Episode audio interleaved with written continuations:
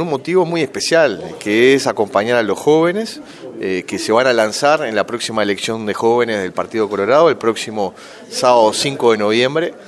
Eh, y para nosotros es fundamental poder apoyarlos, poder este, impulsarlos a que se puedan formar en política. Primero que les interese la política, eh, ya es algo muy importante, pero también poder ayudar a, la formación de ellos sobre los distintos, los distintos quehaceres públicos eh, y que puedan tener esta, esta oportunidad de poder ingresar a la orgánica del partido con voz y con voto eh, para hacer convencionales nacionales, convencionales departamentales y también tener la oportunidad de ingresar a los comités ejecutivos, tanto nacional como departamental, en, este caso aquí en, Colonia.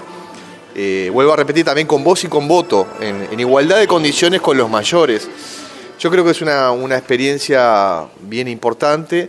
Eh, a mí me, tocó en el año 2007 participar de la primera elección de jóvenes del partido, luego de la reforma de la Carta Orgánica del año 2006, eh, donde tuve la oportunidad de salir convencional nacional y convencional departamental por Montevideo.